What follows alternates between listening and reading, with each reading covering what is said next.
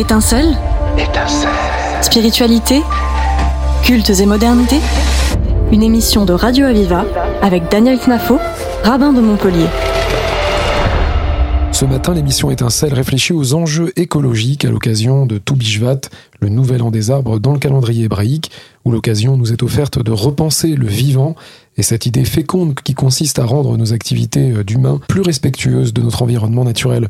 Pour en parler, j'ai l'honneur et le plaisir de recevoir euh, monsieur Samuel Cohen-Salmon. Bonjour. Bonjour. Alors vous êtes ambassadeur du Pacte européen pour le climat et nous allons aborder ensemble euh, donc ce sujet qui est, je pense, très d'actualité, où on a une réflexion autour de la nature et comment la conserver, comment la protéger et comment la penser aussi peut-être. Alors dans cette, euh, dans cette période où nous, nous fêtons une sorte de nouvel an des arbres, eh bien, nous invite à revoir un petit peu les, fondamentaux et repenser un petit peu les choses. Alors, on a cette idée de dire que c'est la période, d'un point de vue peut-être climatique, où nous avons eh bien, la sève qui est censée monter dans les arbres, car la majorité des pluies étant censée être déjà tombées dans la période hivernale, et nous avons donc les premiers bourgeons qui commencent à apparaître, et euh, c'est à ce moment-là qu'on commence à déterminer que c'est une nouvelle année par rapport aux arbres fruitiers pour les différentes dîmes qui étaient prélevées à l'époque euh, donc euh, du temple de Jérusalem.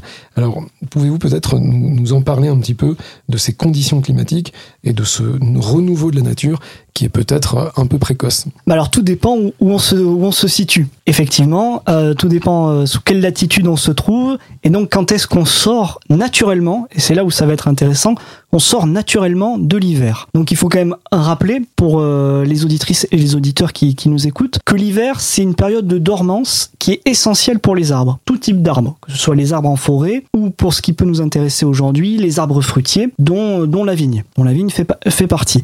Et donc l'hiver est une période de dormance qui est nécessaire à la vie normale des arbres. Et on pourrait, on pourrait qualifier ça un peu de voilà de Shabbat des arbres, un repos nécessaire, régulier, pour pouvoir repartir euh, du meilleur pied euh, et pouvoir bourgeonner à partir du printemps. Sauf que ce qu'on voit actuellement, avec les effets du, changement climatique, c'est que finalement les hivers sont de plus en plus courts. Et donc la sortie de l'hiver se fait de plus en plus tôt. Alors là, on peut par exemple signifier qu'on enregistre cette émission, euh, me semble, là on est fin, fin janvier, et on est déjà sur des, sur des températures printanières. Donc il y a déjà, d'un point de vue euh, météorologique, un appel à sortir de la dormance hivernale. Et le risque, quand les, arbres et les fruitiers notamment vont commencer à bourgeonner, à rebourgeonner, c'est que derrière on peut se retrouver très bien en février, en mars, voire même en avril, encore chez nous en avril, il peut y avoir des périodes de gel qui sont tout à fait normales, mais qui, si elles se produisent et si elles sont vraiment euh, fortes, vont tuer en fait les bourgeons.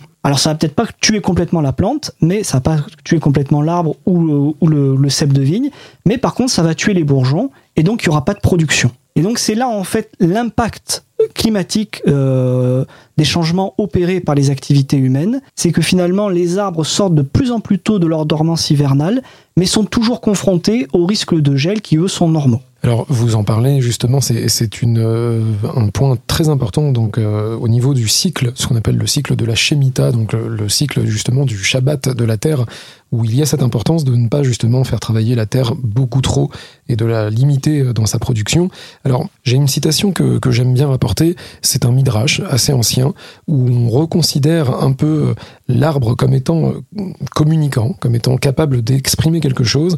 Alors, c'est une citation de, du rabbi Eliezer Agadol, qui nous dit que lorsque l'on coupe une branche d'un arbre fruitier, eh bien à ce moment-là, son cri est retentissant d'un bout à l'autre du monde, mais il n'est pas entendu par l'homme. Alors, sommes-nous devenus sourds aux appels de la nature? Est-ce que, sans anthropomorphisme, est-ce que les, arbres, nous, nous avons cette citation dans les psaumes où on dit que les arbres entonnent des chants, entonnent des louanges?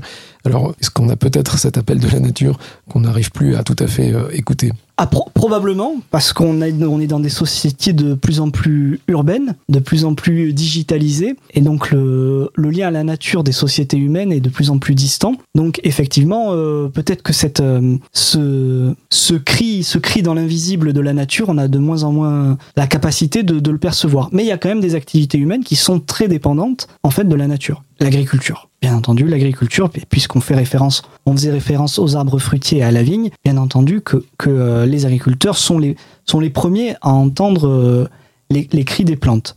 Si on revient sur ces, sur ces questions, encore une fois, de, de sortie précoce de l'hiver, et donc de sensibilité euh, beaucoup plus grande euh, au risque de gel. Une plante, quand elle, a, quand elle a gelé, il y a deux possibilités. L'arbre, soit il est mort, et à ce moment-là, faut le déraciner, faut l'arracher, il faut en replanter un autre. Mais le temps qu'il redevienne productif, il ben, faut attendre plusieurs années. Mais pendant ce temps-là, il faut quand même l'entretenir, donc il faut quand même aller dans les champs, il faut quand même aller dans les vignes pour entretenir des plantes qui pour l'instant ne produisent pas. Et donc ça, ça a un coût, ça a un coût humain, ça a un coût financier, ça a un coût matériel qu'il faut pouvoir assumer. Ou alors, c'est simplement un gel qui a détruit les bourgeons, et donc cet arbre-là, cette vigne-là, ne produira pas cette année. Mais dans tous les cas, il faut quand même continuer à l'entretenir. Et donc là, ça a quand même un coût, juste sur cette année-là, et on espère que l'année prochaine, il pourra repartir et reproduire et reproduire euh, des fruits et avoir une récolte suffisamment abondante quand même au moins pour atteindre le seuil de rentabilité.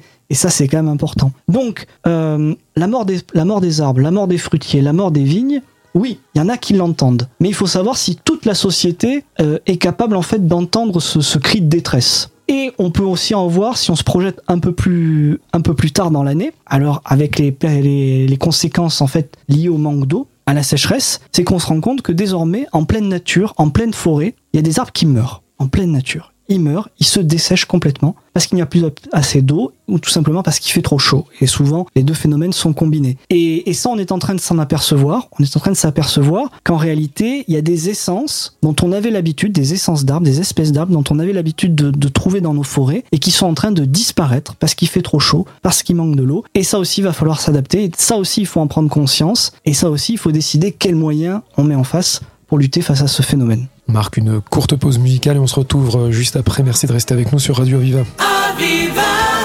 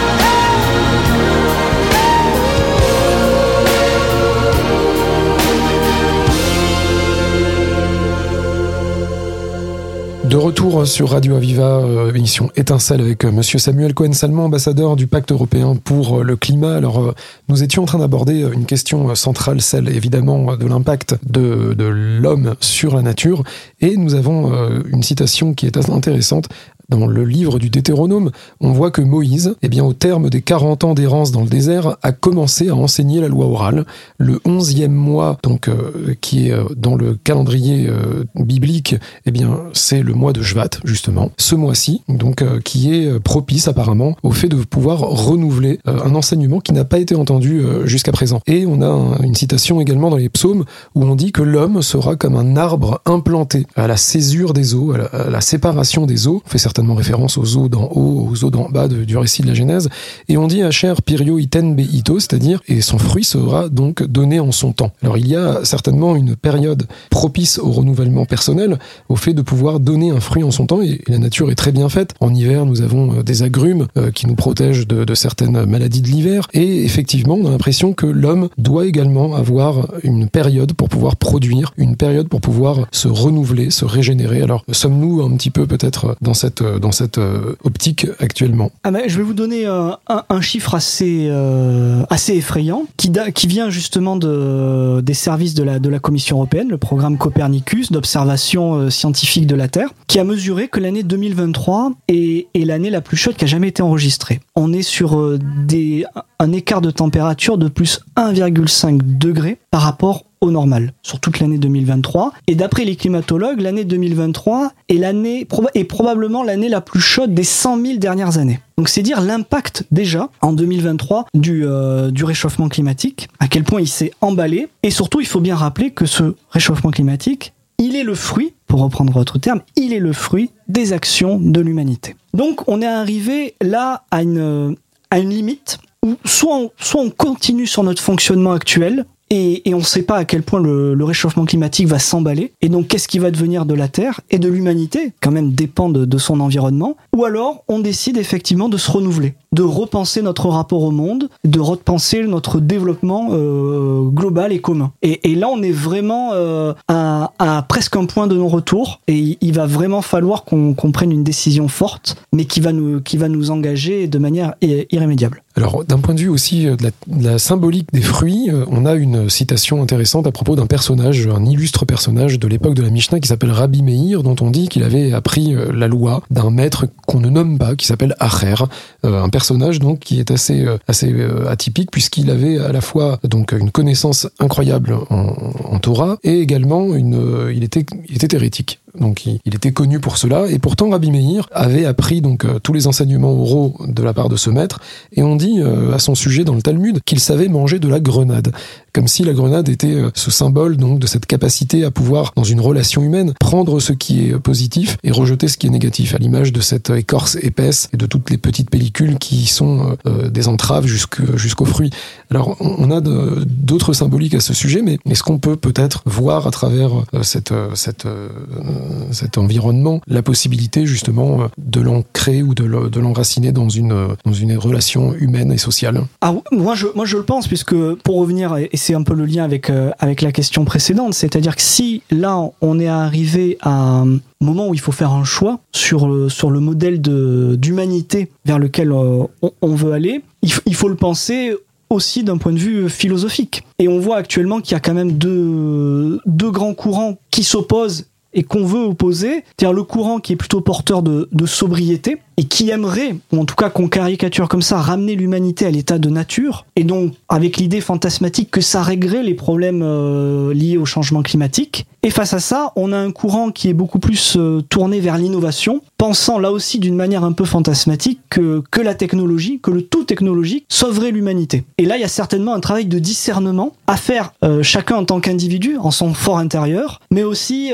il y a une réflexion euh, commune en tant que en tant que société sur vers quoi on veut aller tous ensemble. Et, et là, encore une fois, c'est il va certainement falloir aller piocher un peu des deux côtés. La sobriété, ça a du bon, c'est bien entendu, mais on reviendra pas à l'état de nature. Faut pas, c'est impossible. Personne n'acceptera ça. Et qu'effectivement, l'innovation, la technologie, ben, nous permettra, par exemple, de, de décarboner nos moyens de, de déplacement. La voiture électrique, c'est certainement une bonne chose, mais ça peut pas être, c'est pas la panacée. C'est pas ce qui va nous sauver non plus. Donc, il faut trouver ce point d'équilibre pour, euh, pour filer votre métaphore. C'est très intéressant ce que vous dites, puisque la plupart des fêtes juives, justement, sont, sont rythmées par les saisons, mais on a toujours, je pense, au retour eh bien, euh, à l'état d'Adam avant la faute, cette fameuse, ce fameux état euh, édénique, originel, où nous avons toujours ce rapport à la nature, uniquement à la nature, où, Adam, le premier homme, ne mangeait uniquement que des fruits de l'arbre. Et d'ailleurs, dans la fête des cabanes de Sukkot, nous avons ce, ce retour à la nature où nous vivons dans des, dans des maisons de branchage durant une semaine. Mais, mais c'est intéressant de voir que effectivement ça ne dure pas. C'est un temps pour peut-être nous réancrer, donc nous, recentrer nos consciences et voir qu'effectivement c'est peut-être euh, l'occasion de faire une rupture avec euh, ce monde euh, qui, va un petit peu à l'encontre de, la, de, cette préservation de la nature. Simplement donc rappeler qu'effectivement le verset nous dit que l'homme est un arbre des champs, Adam etz asadé, et que l'homme est enraciné dans cette nature. Peut-être reprendre conscience, se réenraciner, prendre conscience que nous sommes proches justement de la nature et que l'homme a ce devoir de, de préserver la nature. Ah, moi là-dessus, je, je, vous rejoins totalement. Je, je suis convaincu, en tout cas c'est une certitude, que l'être humain est le seul être vivant sur Terre à avoir conscience de sa condition et de la condition des autres. Et donc, et donc c'est de sa responsabilité de protéger la nature. Merci, euh, Monsieur Cohen-Salmon. Merci pour l'invitation. Vous pouvez retrouver l'émission en podcast sur le site internet radio-aviva.com. À la semaine prochaine. C'était Étincelle Étincelle. Spiritualité Cultes et modernité Une émission de Radio Aviva avec Daniel Knafo, rabbin de Montpellier.